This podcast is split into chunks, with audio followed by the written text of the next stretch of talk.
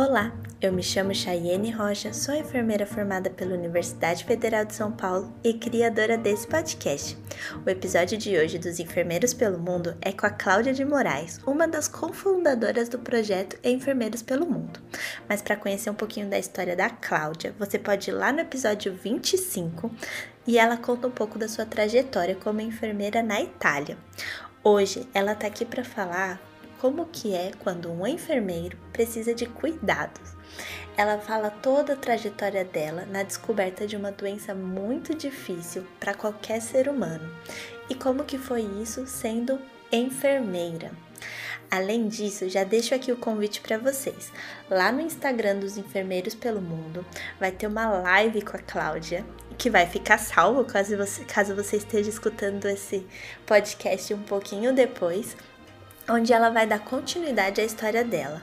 Então fique nesse episódio até o final e não deixe de conferir o nosso Instagram. Oi, Cláudia, bem-vinda mais uma vez aqui no podcast. Tudo bem com você?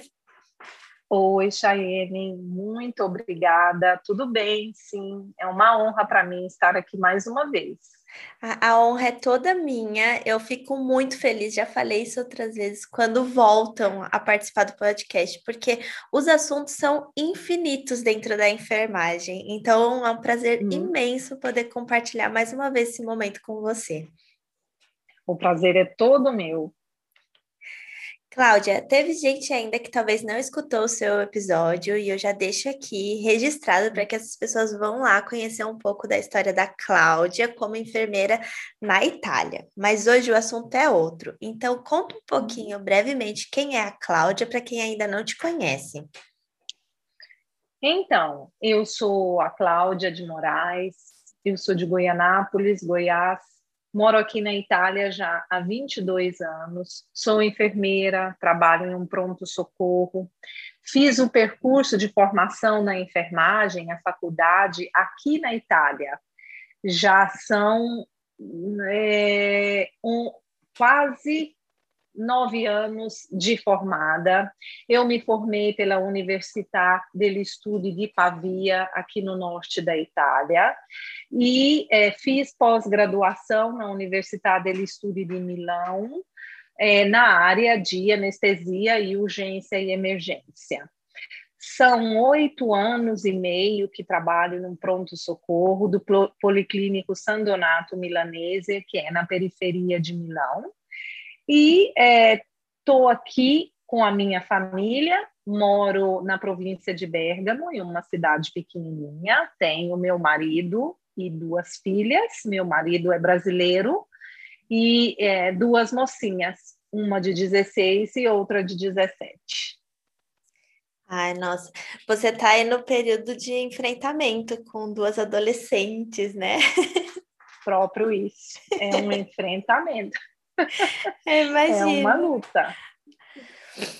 E você já vem desenvolvendo cuidado, né? Isso é bem claro para quem é enfermeira. Mas você também tem o cuidado como mãe, como familiar, né? Hum. E onde que fica o nosso autocuidado, Cláudia? Quando que a gente fala disso? Nossa, essa é, é uma pergunta realmente muito, muito ampla, porque muitas vezes, principalmente nós enfermeiros, esquecemos de cuidar de nós mesmos. Nós muitas vezes cuidamos de, de todos os nossos pacientes, dos nossos familiares e deixamos de lado o nosso autocuidado. E é, no final do ano passado, eu tive uma experiência muito importante que me mostrou a importância de é, autoavaliar a minha saúde e de, é, e de cuidar de mim mesma. Me fez é, descobrir algo muito importante e que quero passar como mensagem para todas as pessoas que estiver ouvindo a importância do autocuidado.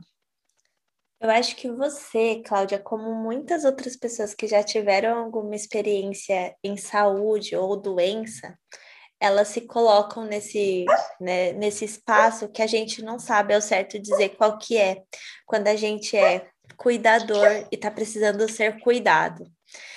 E quando a gente fala de autocuidado, é aquele momento que a gente para para olhar para nós mesmos, né? Nós estamos falando de nós como profissional, mas como pessoa naquele momento. E eu acho isso extremamente difícil, porque quantas vezes você vai trabalhar e você está exaurida, cansada, e você nem sabe de onde vem esse cansaço, né? A gente vai descobrir que está ali, sei lá, com uma anemia, que não é algo fora do uhum. comum, depois de uhum. ter passado assim dois anos sem ter feito um exame de sangue para ver por que, que eu estava tão triste ou cansada, né? Uhum. Características super normais. Mas quando a gente fala de algo, de uma doença, que ou é incapacitante ou que a gente corre risco mesmo de morte, a gente uhum. começa a parar para pensar mais. E aí, trazendo um pouco dessa sua experiência, eu queria que você contasse como que foi descobrir que você tinha alguma coisa. Já nem é falando o que, que você tinha, mas como foi uhum. perceber uhum. que tinha algo diferente em você? Foi casualmente, não uhum. foi voluntariamente, não foi me autocuidando. Uhum. Essa casualidade hoje mudou a minha forma de pensar e hoje é, eu me cuido um pouquinho mais. Então vamos lá. Aqui é, eu quero contar uma história do que aconteceu comigo ano passado. Para quem é, já me conhece, sabe é, que eu enfrentei o Covid aqui na Itália desde o início, é, que eu tive a oportunidade de mandar um vídeo para minha família e esse vídeo viralizou. Depois disso, eu comecei um movimento dentro do meu Instagram, participei de várias lives, congressos, entrevistas. Durante todo o período da pandemia até hoje, eu nunca fui contaminada com o Covid graças a Deus. Hoje eu sou vacinada, sempre tive muito cuidado com a, a colocação dos EPIs, então acho que isso ajudou muito. Porém, é, foi um ano muito estressante, o ano de 2020. Uhum. E é, fez com que eu concentrasse toda a minha atenção ao Covid, deixando de lado outros cuidados eu aqui abro uma parênteses que eu sempre cuidei muito da minha saúde, eu sempre me observei muito, sempre fiz todos os exames preventivos disponíveis, seja quando eu vivia no Brasil, seja é, quando eu estava aqui na Itália. E o que, que aconteceu? No final de 2020, é, eu acordo de manhã e noto que o meu pijama estava sujo com um, uma, um líquido de cor marrom. Me fez pensar no primeiro momento de que eu tinha derramado café. Só que depois eu lembrei que ainda não tinha bebido café na manhã. É, nesse momento eu fui no banheiro e me observei, tirei o pijama e me observei e notei que no bico do peito direito estava sujo. Eu apertei o bico do meu peito e saiu um líquido marrom muito denso. No primeiro momento, eu, eu me gelei, não, não tive força, não falei nada para ninguém, me lavei e pensei: não, eu devo estar dormindo ainda, deixa eu fazer de novo eu novamente exprimi o bico do peito e saiu uma boa quantidade desse líquido marrom. É, eu estava me preparando para ir ao trabalho. Cheguei no, no pronto-socorro, onde eu trabalho, e conversei confidencialmente com uma médica, minha amiga, e fizemos uma ecografia ali no momento. Essa médica é muito boa para fazer é, ecografia, me fez essa ecografia e notou que os meus ductos mamários estavam dilatados, como se eu estivesse amamentando. Então, nós fomos ao cenólogo é, do hospital onde eu trabalho, e naquele dia ele estava muito ocupado, Mas ele também fez uma outra ecografia e me tranquilizou, dizendo que era bastante normal é, ter aquele, aquele tipo de secreção, mas que precisa de ser investigado, precisava de ser investigado. Era uma terça-feira, marcou para a sexta-feira, a próxima sexta-feira, uma mamografia com uma ecografia e um exame citológico desse material que eu estava perdendo. A partir desse dia, eu tive que colocar uma proteção no meu sutiã, porque não sei se foi o fato que eu ficava espremendo para ver se aquilo continuava a sair, e essa secreção começou a sair de contínuo, continuamente. Na sexta-feira, eu fiz a mamografia, fiz a ecografia e fiz o exame citológico, que saiu o resultado cinco dias depois, que era um papiloma do Thaler. Nesse momento, o, o radiólogo me tranquilizou também, mais uma vez, dizendo que aquilo é, poderia acontecer, que era uma patologia benigna, que depois que passasse a, a epidemia, que podia se remover só os ductos mamários, mas que era necessário completar o diagnóstico fazendo uma ressonância magnética dos seios. E, obviamente, a, a mamografia e a ecografia não deu nada de relevante. Então, no início de dezembro, nós fizemos essa ressonância e o resultado saiu no dia 24 de dezembro, que eu estava de plantão. E o resultado foi um suspeito de carcinoma in situ no seio direito o seio esquerdo estava é, completamente limpo, mas o direito, a parte, o quadrante interi, é, inferior direito estava é, completamente maquiado, manchado por esse suspeito de carcinoma.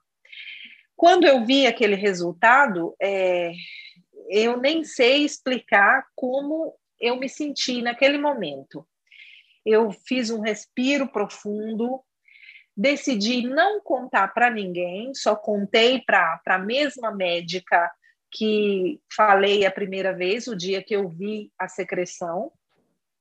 Passei o Natal, trabalhei durante o 24, 25, passei o Ano Novo e tive aquela informação só para mim. Resolvi ir num hospital especializado que tem aqui em Milão, marquei uma consulta com um mastologista e no dia 5 de janeiro eu fui e ele me confirmou o diagnóstico, o suspeito de carcinoma, e me aconselhou a fazer uma, é, uma biopsia é, localizada é, no seio. Foi tudo marcado é, rapidamente, porque eu entrei dentro do sistema da rede do paciente oncológico, e no dia 18 de janeiro eu fiz essa biópsia, onde uma médica maravilhosa recolheu é, material em sete pontos diferentes do seio. É, aqui eu começo já a ressaltar é, como é você ser paciente e sendo um, é, um operador da área da saúde, um sanitário, né? Cláudia, posso até te cortar? Uhum. Quando a gente, é, eu fiquei aqui escutando tua história, né? Já vou ficando fascinada em dois sentidos, uhum. né? No medo, né? Que eu, eu imaginei assim, me colocando no seu lugar de passar por tudo isso, e naquele mesma posição de você, você conhece essa, esses, esses sinais, você conhece esses sintomas. Quando você começou a coletar esses exames, o que que passava na sua cabeça, tanto como a, ali a pessoa que estava sendo investigada, quanto como profissional? Era como se eu tivesse dentro de uma bolha e tivesse observando de fora e aquela não fosse eu, mas fosse só uma paciente a mais que chega no pronto-socorro. E quem estava cuidando dessa paciente? Quem estava cuidando de mim eram outros enfermeiros e outros médicos, que inicialmente é, a enfermeira da ressonância magnética do hospital onde eu trabalho, quando me viu, não quis acreditar. E, e eu notei algo muito interessante. Quando um colega cuida de outro colega, ele fica com muito medo. Uhum. E ele cria uma distância muito maior do que de um paciente que não é um sanitário. Porque ele sente muito medo de acontecer com ele a mesma coisa, porque é nesse momento que a gente vê que nós também somos humanos e de que nós também ficamos doentes, como os nossos pacientes. Então, a, o cuidado que eles tiveram comigo foi muito especial, muito mais do que com os outros pacientes. Eu, eu tenho que ser realista quanto a isso. Não sei se porque me conheciam, não sei se porque fazia pena, não sei se por causa do risco do, do diagnóstico, só que com uma distância. Por mais que eles me conheciam há muito tempo, eles não conseguiam ficar perto de mim o tempo, um tempo além daquele tempo necessário para a preparação daquele exame ou para é, o diagnóstico depois. Eu notei isso. Eu notei isso seja no meu hospital, seja no outro hospital, onde depois eu prossegui o tratamento. Isso, em alguns momentos, me fez sentir sozinha. Olha. Porque eu queria alguém perto de mim. E os hospitais aqui estavam todos fechados, literalmente fechado para fora, para a, para a visita, para o acompanhamento dos pacientes. Era o paciente e o operador sanitário. Então, eu queria naquela figura uma pessoa familiar, e eu, eu pensava, eu tenho o privilégio de trabalhar aqui, de conhecer todo mundo. Mas depois eu percebi que eles sofriam em ficar perto de mim. Olha que interessante. E eu não sei, você falando, né? Não sei se é porque eles me conheciam, o que que era, mas eu acho que ali você cria um certo vínculo, né? E eu acho que dá até para uhum. relacionar um pouco como família, né? A mesma coisa quando você é. você não vai tratar um familiar seu, você vai cuidar dele diferente, né? É. Eu queria isso, então eu queria aquilo naquele momento, porque andando para frente com a minha o meu depoimento, você vai entender que o que mais me fez falta foi ter a família perto de mim. Porque eu decidi contar para meu marido e para as minhas filhas depois da, depois da consulta com o mastologista. Depois que você fez a então, punção, e... então. Depois que foi. você coletou, depois... nossa. Não, para coletar, eu contei para o meu marido. Uhum. Sabe? E ali foi um problema muito grande, porque ele não é um, ele não trabalha na área de saúde. Então, por mais que eu explicava para ele que o suspeito era de um tumor localizado, que se resolvia cirurgicamente, ele foi em pânico total, porque ele tinha certeza que eu estava mentindo para ele. E dois anos atrás, aqui na minha cidade, morreu a mãe da melhor amiga da minha filha, que era enfermeira, que trabalhava num pronto-socorro e que teve um tumor no seio. Nossa, é, você já carrega essa história, né? A sua família é. lembrava disso, era um exemplo super negativo de um é, acontecimento. Muito negativo. Só que ela foi o oposto de mim, porque ela percebeu o sintoma, uhum. sabia o que que era, só que o medo de ir descobrir realmente, de fazer um diagnóstico, blocou ela e ela só foi quando não tinha mais nada o que fazer.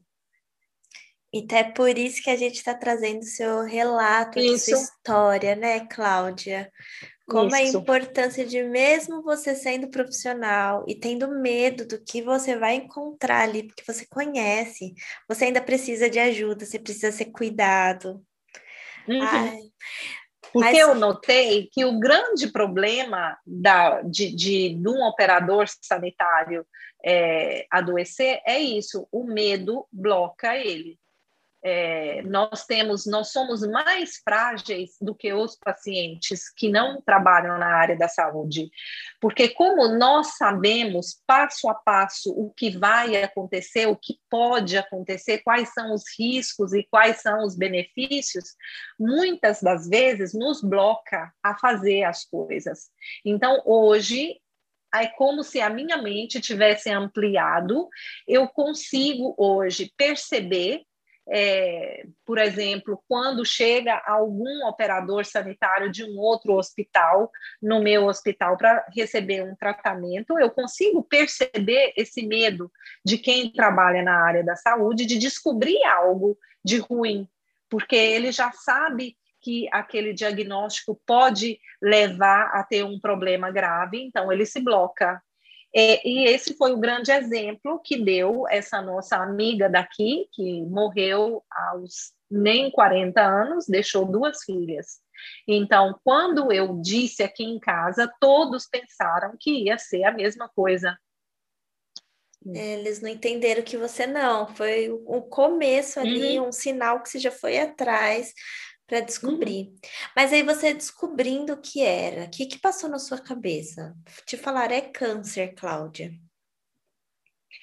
Essa palavra é terrível. Uhum. Quando eu, o médico, o mastologista, ele me telefonou e me deu o resultado da biópsia por telefone no dia 22 de janeiro eu estava sentada no mesmo lugar onde eu estou sentada hoje falando com você. Ele me ligou às nove horas da manhã e me, em, mas com uma delicadeza que eu nunca vou esquecer, com um cuidado realmente um, uma pessoa muito humana. Ele se chama Antônio Toesca e trabalha, ele é médico no IEL, que é o Instituto Europeu de Oncologia aqui em Milano, Antônio Toesca ele, ele me disse, é, Cláudia, confirmamos que é um carcinoma in situ, ele é mais esteso do que eu pensava e é melhor que nós façamos a mastectomia. Quando ele falou isso, ali eu vi que, é, que não era uma bolha e que não era um outro paciente, mas que era eu. Então, era que caiu é, a ficha mesmo. Foi, foi a hora que caiu a ficha. Então, naquele momento, eu queria a minha mãe do meu lado. Então, eu, meu, é como se você voltasse a ser criança e pensasse: eu preciso do colo da minha mãe, porque o que eu estou vivendo é um pesadelo, e eu vou acordar com a minha mãe falando: Cláudia, Cláudia, acorda para ir para a escola. Naquele momento, foi isso que eu pensei, sabe? E por um segundo, é, eu pensei, eu acho que eu vou voltar para o Brasil para viver esses últimos dias com a minha família. Mas depois ele falou, Cláudia, respira, é normal de que você agora passe por isso, mas agora vamos conversar de médico para enfermeiro, de enfermeiro que entende o teu problema. O teu é um carcinoma localizado, as chances que a gente possa resolver tudo com a cirurgia é mais de 90%. Você é uma pessoa de muita sorte, porque nós pegamos, descobrimos tudo no tempo certo e é, vai dar tudo certo. Pensa que vai dar tudo certo. A pergunta que me veio naquele momento foi: mas vai conseguir salvar o bico do peito? A minha outra preocupação foi o bico do peito. Ele disse: 80% de chance sim, mas hum. tem 20% de chance não. Mas existem outras alternativas e eu acho que isso hoje não é o que mais interessa. Você sabe que nós brasileiros temos um cuidado especial com a estética, com o nosso corpo, então aquilo naquele momento foi um outro choque pensar que eu iria perder o bico do peito. É, antigamente eu julgava muito quem pensava na estética. Depois que eu vivi isso, eu vi o quanto é importante. Porque não é só ser bonito ou não, mas quem perde o bico do peito é como se a cicatriz fosse maior e, você fizesse tivesse é, que, que, que ter mais tempo para poder metabolizar aquilo, sabe? Porque não ia ser normal. Então, é, Cláudia, eu pensei. Eu acho que junto a isso vem uma coisa que a gente, a gente não gosta de falar do sexual, né? Isso daí é um tabu muito é. grande. É. E assim, o seio da mulher é um órgão sexual, né? A beleza é. que existe naquele órgão, naquilo que você vê, é uma coisa às vezes muito sua, que você não compartilha isso com ninguém. E às vezes parece assim, ai, poxa, eu pensei no bico do peito, mas sim, sim, era o seu bico do peito, hum. né? Era aquele seu órgão. É difícil.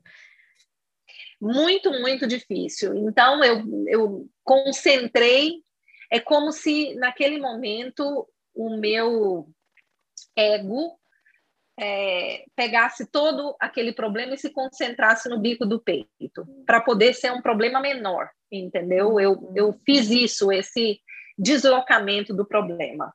E o segundo foi, eu perguntei, quando será a cirurgia? Aí ele me perguntou, no máximo daqui três meses. Quando ele me disse isso, me confortou, porque eu pensei, tem tempo para mim organizar a vinda da minha mãe. Porque eu sou eu, minha mãe e meu irmão. E a minha mãe sempre esteve presente em todos os momentos particulares da minha vida, tudo. Mesmo eu estando aqui, tudo que eu fui viver de muito intenso, ela veio ou eu fui. Então, naquele momento, o que eu queria era continuar com o meu bico do peito e ter a minha mãe perto de mim. Quando ele me disse três meses, eu pensei, vai ter tempo. Aí aquilo me fez ter força, sabe? Uhum.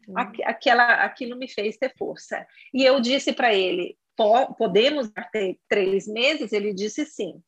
Só que depois eu percebi que aquilo era o psicológico que eles estavam fazendo comigo, né? Que se ele me dissesse que iria me operar depois de 20 dias, eu ia em crise completamente. Hoje eu entendo. E é, depois ele teve uma longa conversa comigo, é, depois eu conversei com meu marido, choramos juntos, decidi contar para as meninas. Então, eu contei para as meninas de uma forma mais leve, dizendo que eu ia fazer quase mais um tratamento estético, que era um, um, um tumor benigno. Eu não disse que era um tumor maligno. Só que mentir não resolve, porque eles descobrem é, uhum. Eles percebem, porque por mais que eu tivesse preparada, mas eu não estava preparada psicologicamente, né? Por mais que eu tivesse tentando estar preparada, eu passei um pouco de ansiedade para elas. Uhum. E é, foi muito difícil, porque isso foi no dia 22 de janeiro e o médico me disse: você fique tranquila, porque nós temos três meses para organizar. Eu expliquei que eu trabalhava, então eu tinha que organizar o trabalho, a casa, é, e comecei a ter essa organização depois, né? Depois que eu conversei com meu marido e minhas filhas, eu conversei no trabalho. O trabalho foi a minha família. Eles me acolheram eles me, é, me deram carinho, eles me deram compreensão, e hoje a ligação que eu tenho com eles é diferente por causa de tudo isso. Eles passaram a ser a minha família, ficaram todos chocados, só que passaram a me tratar já como uma doente. E isso para um, uma pessoa com um diagnóstico desse é, é terrível, porque você quer ser tratada com normalidade.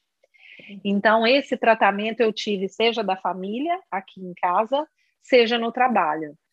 É, eles queriam que eu já ficasse em casa e eu não quis, eu quis continuar trabalhando. E é, isso foi bom de um lado e ruim do outro. Bom do lado porque eu concentrava os meus pensamentos no trabalho, né? Então eu não ficava pensando no meu problema. E, e em casa, meu marido também passou a me tratar como se é, Se eu tivesse com os dias contados, tadinho. Ele me deu todos os presentes que sempre me prometeu e nunca tinha me dado. Mas a, é, a, gente tem muito medo, né? A gente tem medo de perder as pessoas que a gente ama, né? Uh, e assim, sabe, no primeiro momento eu fiquei contente, mas depois aquilo eu pedi, falava, gente, para, por favor, me trata normal, como se nada tivesse acontecido. Fizemos um, o meu aniversário foi no, no mês de janeiro. Eu contei também para minha melhor amiga aqui na Itália e é, que é minha vizinha também, que me ajudou muito, que, que se não fosse ela, hum, teria sido tudo mais difícil. Decidi não contar para ninguém no Brasil, porque com o bloco é, de viagem, eu pensei, essas pessoas vão querer vir aqui e não vão poder, a minha mãe vai sofrer muito. Uhum. E decidi não contar, mas na esperança de conseguir trazer ela. Fiquei olhando é, de lado se eu conseguiria trazer ela, mas não tinha jeito, porque ela não tem mais a residência aqui, ela se vacinou contra não, naquela época ainda nem era vacinada, no mês de, de fevereiro. Agora vamos falar da organização da minha cirurgia, porque isso aí eu, eu relatei um pouco familiar o que eu senti. A organização foi assim: o médico me disse que seria depois de três meses. Uhum. Depois de uma semana, me telefonou do hospital uma enfermeira fantástica, breath nurse. Eu não sabia que existia essa área da enfermagem. E ela já me ligou dizendo: Bom dia, eu sou a tua enfermeira. Quando eu ouvi aquilo, eu pensei, mas eu não, eu não doente. E ela, eu falei assim, mas por quê? Ela falou, porque somos nós que vamos organizar o percurso de todo o teu tratamento. Você vai ter o meu número de telefone, você pode me telefonar a hora que você quiser. Qualquer pergunta que você precisar de fazer, você faça. E nós estamos começando a organizar a tua internação para a tua cirurgia. E ela começou a me explicar. E eu disse, mas eu também sou enfermeira.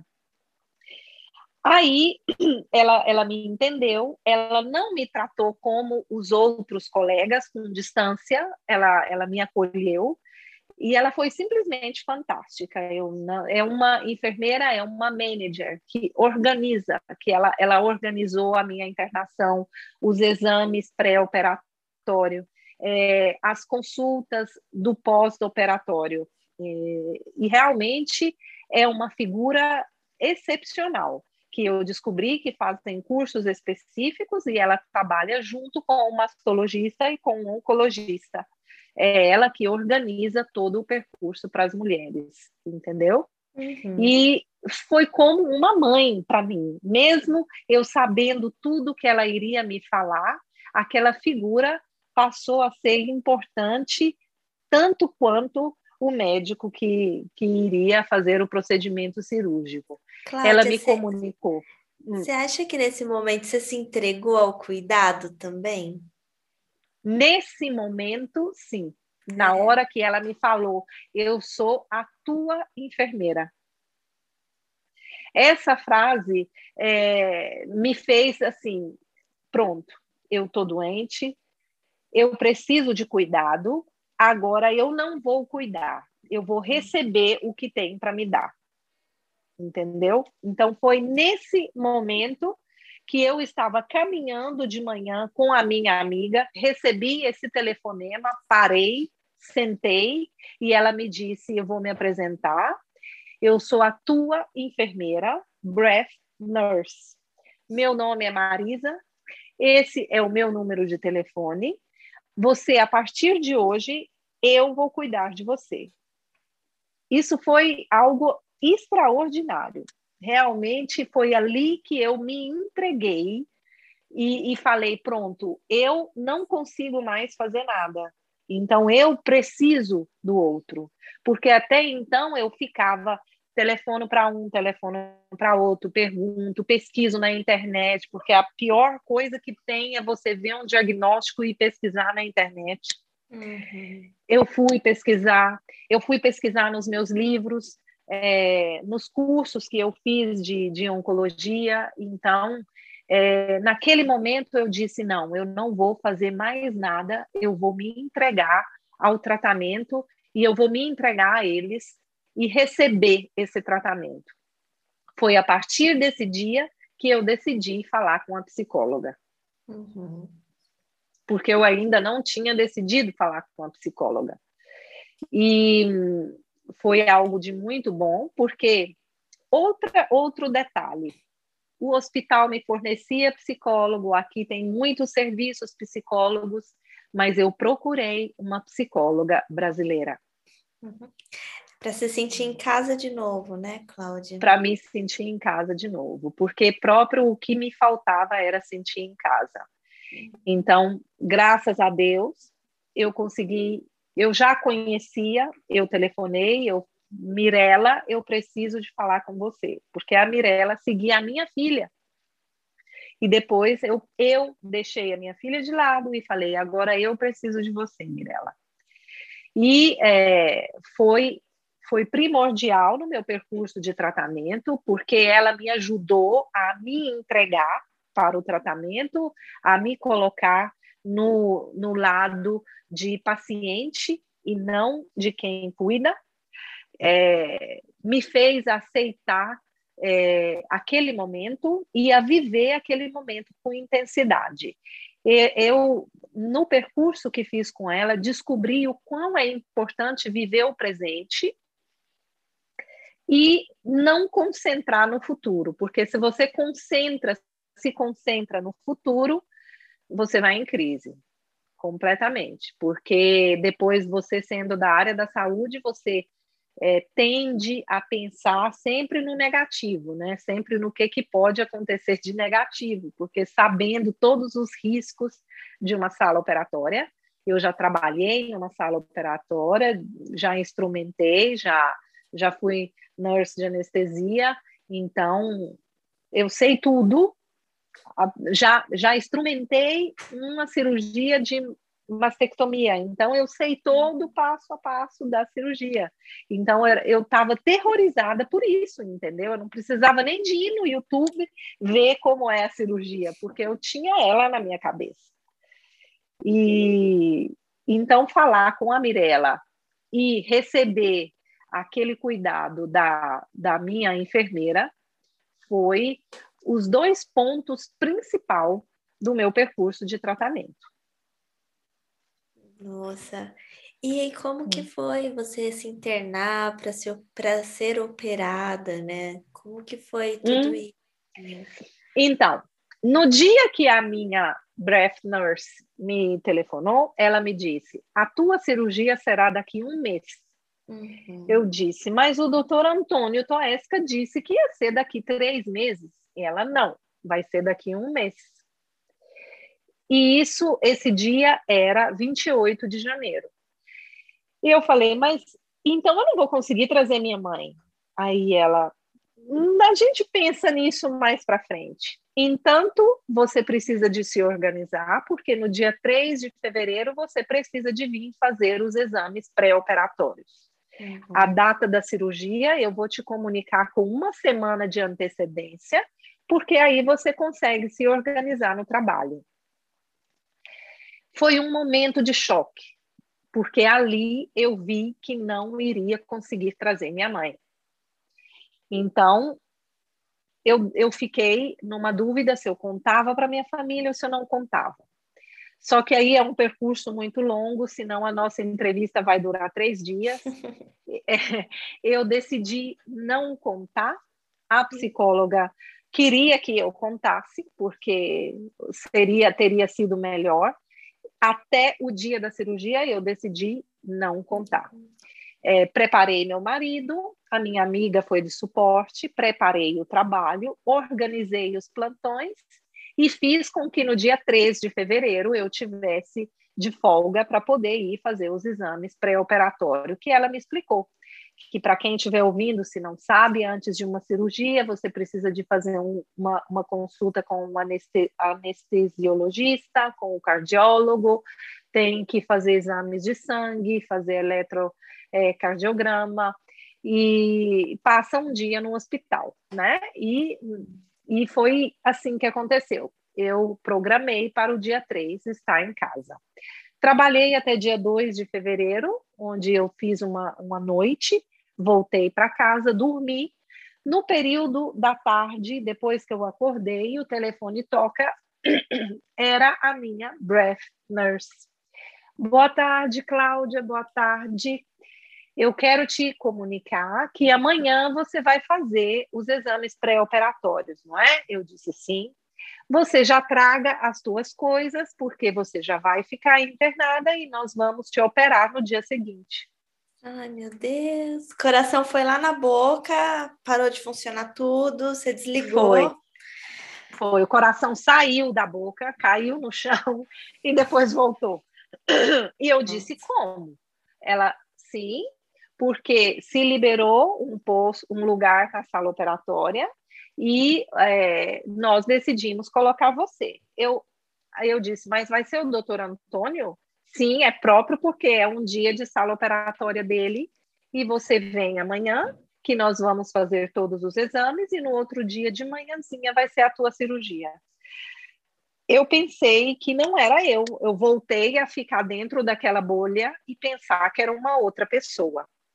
E eu disse, mas eu não posso voltar para casa amanhã e volto no dia seguinte, porque eu já estava tentando, né? Ela sim, então pode, visto que você tem cuidado, faz assim. Você vem amanhã, a gente faz todos os exames e você volta no dia 4 às 7 da manhã, porque às 9 da manhã será a tua cirurgia. Eu desliguei e, e fiquei por uma hora em pânico total, porque ali eu esqueci todos os conceitos da medicina. Naquele momento eu não era mais uma enfermeira. Eu, eu telefonei para o meu marido, ele veio correndo e tomei um chazinho. Telefonei para a psicóloga e falei: por favor, eu preciso de falar com você agora. E ela foi a pessoa que naquele momento me salvou de uma crise. É, ela conseguiu me tranquilizar, é, não, ela não conseguiu me tranquilizar, me conseguiu fazer pensar. E eu vi aquele momento como uma sorte, como um, um presente de Deus, que eu sou muito religiosa, foi outro fator que me sustentou, foi o principal fator que me sustentou. Eu nunca vi a doença como uma punição de Deus, é, eu enxerguei como um, um alarme, como um, um, aviso, como se Deus estivesse me dizendo: para e agora vive você e vive esse momento.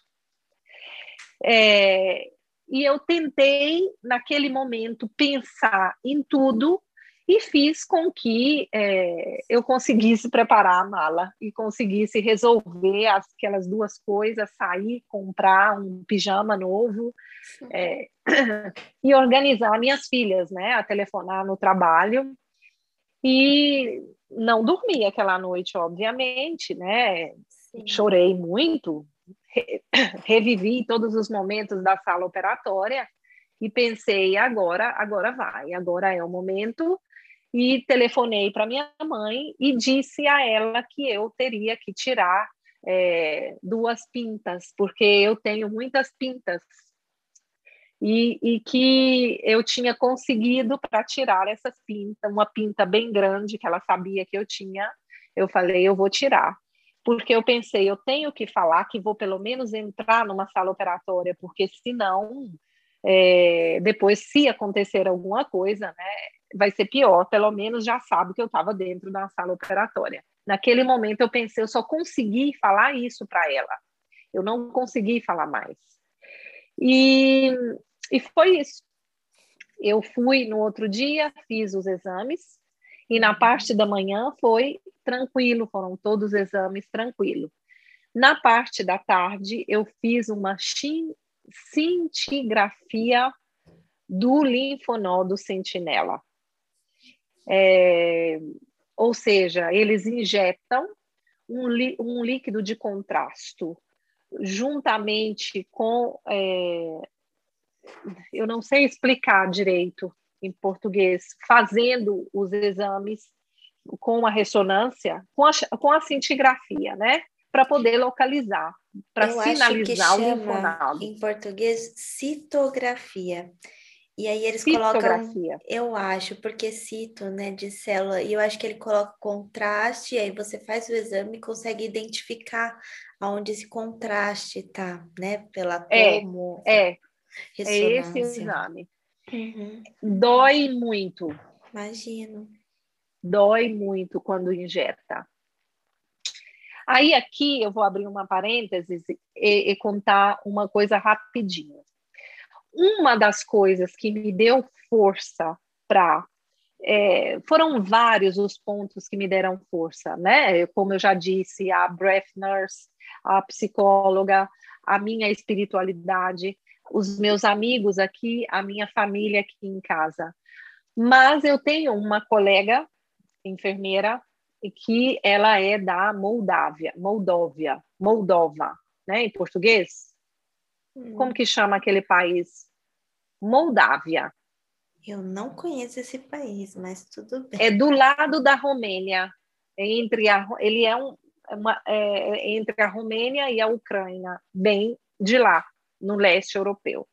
É Ela é mesmo, uma minha Moldávia. amiga. Moldávia. Ela é uma minha amiga muito especial. Tem quase a minha idade, um ano a mais só ela tem uma filha que há 21 anos descobriu um tumor no seio direito. Teve que fazer uma mastectomia, teve que fazer quimioterapia, radioterapia e ela tem 20, tinha 21 anos, porque agora já está com 25. Então, ela me deu muita força. Uhum. Teve esse problema, eu ajudei muito essa mãe, que era uma minha colega de trabalho. É, e aí depois inverteu, ela me ajudou. E o que me fortificou, uma das coisas que mais me fortificou foi a filha da Maia superou e era uma menina que não era casada, que não tinha filhos, que nunca amamentou, e hoje ela está aí firme e forte. Então, eu também vou conseguir. Depois da notícia do médico, eu fiz esse, essa ligação com a Maia. Então, foi a pessoa com quem eu mais conversei e que mais me apoiou.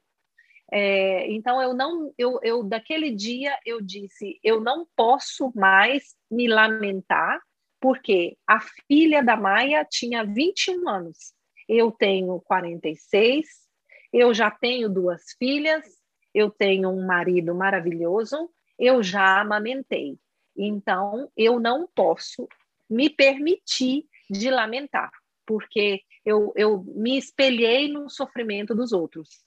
É, e, é. isso me fez sentir ver, me, me fazia sentir vergonha quando eu me começava ou, ou, ou querer chorar ou querer enfraquecer, entendeu? Aí me vinha a filha da Maia, o nome dela é Maia, eu dizia, eu não posso, eu tenho que resistir, porque ela passou por isso e ela conseguiu, então eu também tenho que conseguir. Naquele momento eu me senti assim, porque cai tudo que você estudou, você você vira um paciente realmente, sabe? E, e é, é, é muito chocante, é, é algo de. É, é, só quando você passa. Hoje eu vi, vejo tudo como se fosse um filme, entendeu? É, eu escrevi muita coisa do que eu vivi naquele momento, mas o sentimento é, é próprio esse. Você esquece que você é enfermeiro, que você é, entende daquilo, você quer ser cuidado. E é difícil. É eu acho importante, Cláudia, é assim, esse foi o seu jeito de enfrentar, né? Uhum. Não é vergonha é. nenhuma você sofrer, você chorar, é um momento difícil mesmo. E assim, não dá, a gente, foi o jeito de que você arrumou para enfrentar, né? Uhum. Se comparando. Mas, assim, não é vergonha nenhuma, só porque uma pessoa ali conseguiu lidar com essa situação, né? E você lidou de uma forma diferente, né? Para quem hum. passa por isso, é o que você disse, só quem passa sabe. Só você sabe quais foram aqueles sentimentos naquele momento, né? Quais foram as forças que você precisou e até mesmo aquele momento de fraqueza, de ser paciente, de aceitar isso. É, hum. Essa equipe multi que te atendeu, elas não estavam conectadas diretamente, mas estavam conectadas ao paciente, que era você. Uhum. E o quanto esse trabalho multi é importante do psicólogo, do médico, da enfermeira, né, do fisioterapeuta aí que veio te ajudar depois dessa uhum. situação toda. Então, esse trabalho profissional e esse momento de ser paciente, de aceitar ser cuidado, né, de receber esse cuidado. Uhum. E que uhum. bom que foi tão bom para você, tão especial, que pessoas tão boas estiveram no seu caminho nesse momento, porque não é fácil. Só pessoas boas apareceram no meu caminho.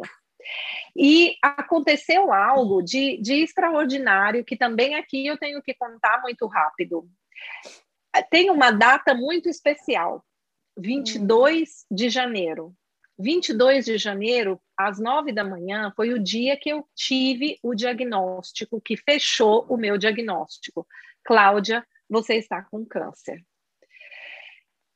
Naquele dia, eu fiz uma live. Uma live à noite.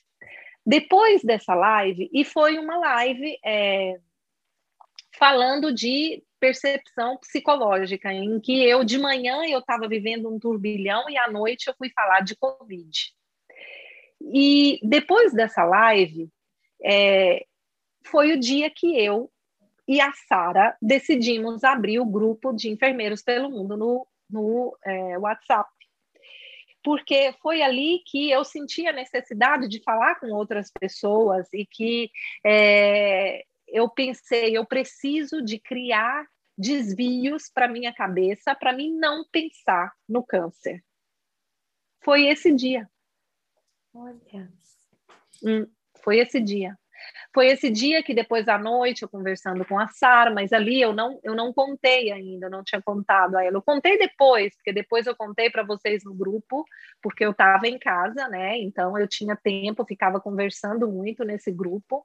E é por isso que eu tenho esse carinho muito muito especial por esse grupo, porque fez parte de mim e me ajudou a enfrentar aquele momento difícil na minha vida, porque passou a ser a minha família, entendeu? Eu não podia conversar com a minha família, então eu conversava muito com a Tila, conversava muito com o Flávio, com a Sara, com a Fabiana, com vocês todos do grupo, com você também, e foi algo que nunca vou esquecer, nunca, nunca, porque hoje eu vejo como se a minha cabeça se amplificou. Eu comecei a, a não ver dificuldades onde eu via antes em algumas coisas, sabe? Eu, uhum. como eu te disse, eu tentei focalizar com a ajuda da psicóloga ao presente. Cláudia, vive o hoje, vive os teus amigos, vive a tua família, que amanhã é outro dia. Então, uhum. é, assim, se alguém estiver ouvindo, o conselho que eu dou é lutar, né? Mas, é, claro, a gente não tem como falar não se preocupe, porque não tem como, você se preocupa. Mas vive o hoje, porque amanhã uma solução vai, vai aparecer, de uma forma ou de outra. E isso me ajudou muito. Então, assim, eu, eu tentei ver o que me, o que de sorte estava acontecendo na minha vida, né? É, e eu focalizei nas coisas positivas. Eu não focalizei nas coisas negativas. Entendeu? Eu não, eu não focalizei nas coisas negativas. Cláudia, para a gente conseguir ir passando aí para o final, porque a sua história é muito linda, eu acho que é muito tocante, quem ouvir vai sentir isso, pessoas que já passaram pela mesma situação que você vão se identificar com certeza. Eu queria saber, depois desse tratamento, né, depois que você fez a retirada, a mastectomia, teve ainda uma sensação assim? Foi, foi uma questão de agradecimento ou de medo? Hoje em dia, como que tá isso na sua cabeça? Como que foi? Porque assim, você venceu uma fase que é bem difícil, né? Conseguir fazer a uhum. retirada uhum. também não é fácil. Como que ficou isso no depois? Porque é recente, então, né? Importante falar isso, é, é muito é, recente. Foi, foi em fevereiro, é. Uhum. é. Eu vou deixar aqui em aberto uma coisa. Depois desse, desse podcast, eu vou fazer uma live para uhum. contar o dia da cirurgia e o pós-operatório, porque senão fica muito longo o podcast e não Sim. dá nem para ouvir depois, né? Exato. É, eu vou fazer uma live, então quem quiser prosseguir e, e, a gente pode trocar até algumas ideias, porque o meu objetivo de, de fazer esse depoimento é de, é, primeiro, tentar ajudar as outras pessoas, sensibilizando o quanto é importante o, o autocuidado, é, a autoavaliação, o quanto é importante você se entregar ao tratamento quando você tem o, o, diagnóstico, deixar de lutar contra ele, mas se entregar, confiar, procurar. Se você tiver dúvida, você, você procura troca de equipe, mas você acha uma equipe em que você consiga se entregar, se entregue aos cuidados por mais que você seja sanitário e tenha resistência a essa entrega, por mais que você tenha medo. Porque eu percebi que depois que eu me entreguei, tudo se facilitou para mim. E, é, e ter um apoio é, da família também é, é primordial, porém, é, como eu me encontrei sem a minha família de base, ou seja, a minha mãe, eu consegui encontrar pontos em outras pessoas e, e, isso me ajudou muito. Então, eu acho que lutar sozinho é muito difícil. E outro conselho também que eu daria é de tentar viver o hoje e, e focalizar nas coisas positivas que estão acontecendo. Agora, respondendo a tua pergunta, como estou eu hoje? Quem sou eu uhum. hoje? Hoje eu sou outra pessoa, eu penso que eu sou outra pessoa. É, eu tento ver o lado positivo do que aconteceu. Só aconteceu coisas positivas, é verdade. Eu perdi uma parte muito importante do meu corpo, mas eu tive uma reconstrução muito boa, então ficou muito poucas as consequências. Eu olho a minha cicatriz hoje com gratidão, porque ah, eu não tenho, eu tenho uma pele muito boa, eu não tive estrias, eu não tenho manchas. Então, hoje, no meu seio, tem só aquela cicatriz. Então, eu olho aquela cicatriz como gratidão, porque ela salvou a minha vida. Se não fosse aquela cicatriz, talvez hoje eu não estaria aqui. E eu sei que existe tatuagem, existe várias coisas para poder disfarçar a cicatriz, mas eu tenho orgulho dela. Eu não quero esconder ela, porque eu vejo ela como a minha salvação. E eu, eu hoje aprendi a viver mais o hoje. É, eu aprendi a, a aproveitar mais dos momentos mais simples e dos momentos melhores com as pessoas que eu gosto. Mas isso não significa que eu abandonei o meu trabalho. Hoje me transformou em uma enfermeira diferente, porque hoje eu sei como o paciente é, se sente quando ele está ali deitado naquela maca, sem saber o que, que vai acontecer, sentindo dor, sentindo medo. Então, hoje, é, eu consigo entrar em empatia muito mais rápido e com muito mais eficiência do que antes. Eu não consigo, pelo menos por enquanto, sair do pronto-socorro. É, passei a ser um imã aos pacientes oncológicos me faz sofrer. É, quando eu vejo eles, me faz sofrer, porque muitas vezes me faz reviver o que eu passei. Algumas vezes eu consigo passar confiança para eles, dizendo: eu venci, então você também vai vencer. Há outras vezes não, porque me chegam pacientes que já estão tá num, num percurso terminal, então eu aprendi que o silêncio ajuda mais do que uma palavra naqueles momentos, naquele momento, porque são momentos em que não existe palavras, mas existe um aperto de mão e um olhar. Então, hoje eu sou outra enfermeira. É, aprendi também a não me aproximar quando eu não, quando eu sei que eu não consigo é, tratar aquele tipo de paciente. Então, como nós tra trabalhamos em equipe, e, antigamente eu tinha uma resistência em dizer não, eu não consigo, eu não estou emocionalmente pronta para aquele tipo de paciente. Eu, eu, eu fazia só com os pacientes pediátricos. Agora não. Então, alguns pacientes oncológicos que eu não consigo, que eu sei, eu aprendi a enxergar o meu limite. Então, eu peço para um colega ir ao meu lugar.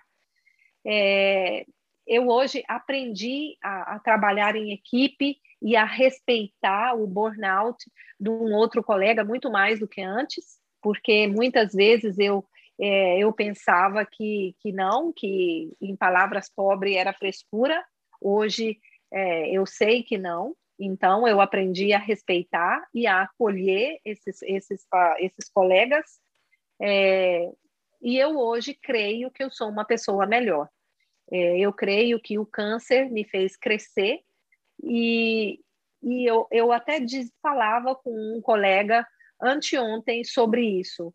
Se é, acontecer novamente, eu acho que eu vou conseguir lutar com mais força, porque todos nós somos sujeitos a, adoecer. Hoje eu vejo isso como algo possível, então é, eu sei como é, eu, eu hoje acredito mais na ciência, que evoluiu muito, então tem tratamento e que nós temos que, que lutar sempre, sempre, sempre, sempre.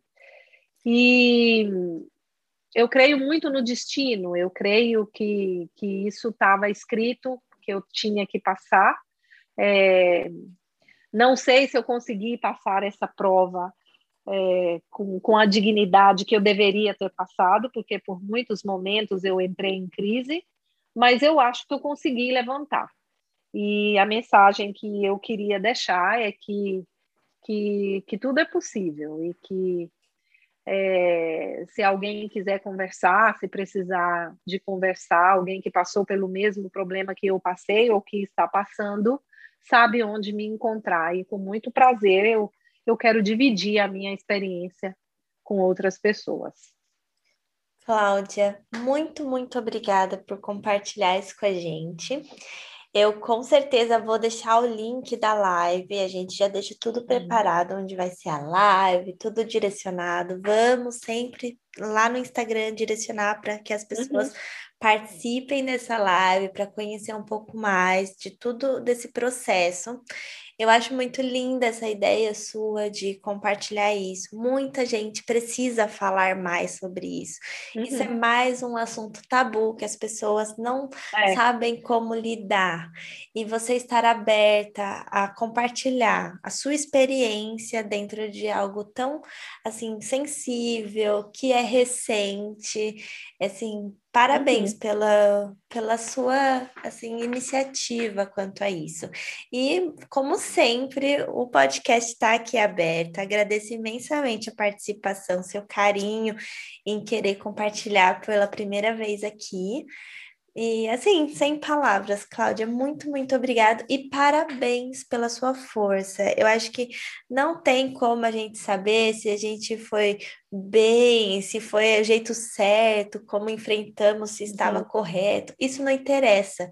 O que interessa é que a gente conseguiu. E você conseguiu, você enfrentou da sua uhum. maneira. Então, assim, uhum. ó, parabéns por ser essa mulher tão guerreira. É, eu que agradeço. É, assim, eu, eu acho que a forma inicial de falar aqui através do podcast é melhor, porque assim é, as pessoas não me vêem, me escutam, então eu tenho tempo de, de me organizar emocionalmente, né? E, porque é algo difícil, como você falou, o câncer, a palavra câncer é, traz medo, traz é, lembra morte, lembra derrota e, e não é verdade, porque é, o câncer transforma a gente. E a gente precisa de perder o medo de, de falar eu tive câncer ou eu tenho câncer, porque hoje a ciência fez passos é, de gigante, então é, eu espero, eu, eu, eu peço a Deus todos os dias de que mais e mais pessoas possa ter a sorte de que eu tive de encontrar as pessoas certas pelo caminho para que possa fazer um percurso é, parecido com o meu e chegar no final como eu cheguei. Hoje é, é esse o que eu desejo, desejo para as pessoas. Você, se você tem, não tenha medo, vai atrás, procure, porque em todos os lugares os, os profissionais brasileiros são diferenciados.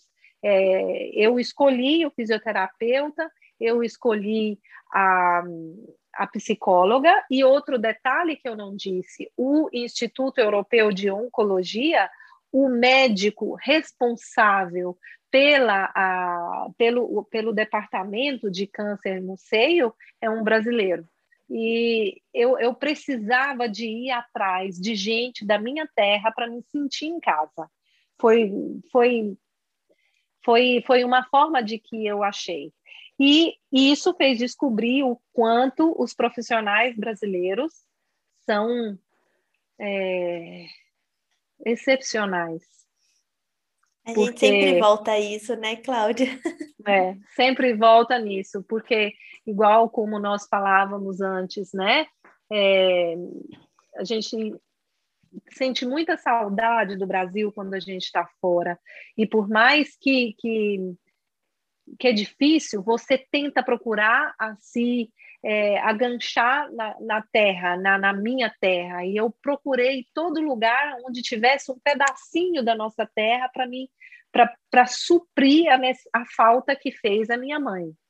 Porque fez muita falta a minha mãe. O colo da mãe, você chorar nos braços da mãe, por mais que, que eu tenho mais quase 50 anos, é, todo mundo em qualquer lugar do mundo, né? Você está no leito de morte, você tem 100 anos, quem que eles chamam na hora da morte? A mãe. a mãe. Então, é, eu já vi isso muitas vezes. Então, eu sempre fui muito mamona, igual fala aqui na Itália, né? Eu sempre, eu tenho uma ligação muito íntima com a minha mãe. Eu e minha mãe somos em simbiose, sabe? Então, acho que nós cortamos o cordão, o cordão umbilical agora. Foi, essa, foi esse momento que, eu, que, que nós duas nos separamos. Foi, foi bom, foi bom para mim e foi bom para ela. Hoje ela já sabe de tudo, eu já contei tudo para ela. Ela justamente ficou muito nervosa comigo, é, mas depois ela me agradeceu. Ela falou: se você tivesse me contado e eu não pudesse ir e não pudesse te ver, eu teria enlouquecido. É, então, deu tudo certo. Obrigada, Chayenne. Obrigada por ter me dado a oportunidade de, de, de fazer esse depoimento aqui. Imagina, Muito a oportunidade obrigada. é minha de poder ouvir essa história e compartilhar. Cláudia, imensamente Sim. agradecida. Um beijo enorme para você. Para você também. E até o próximo episódio.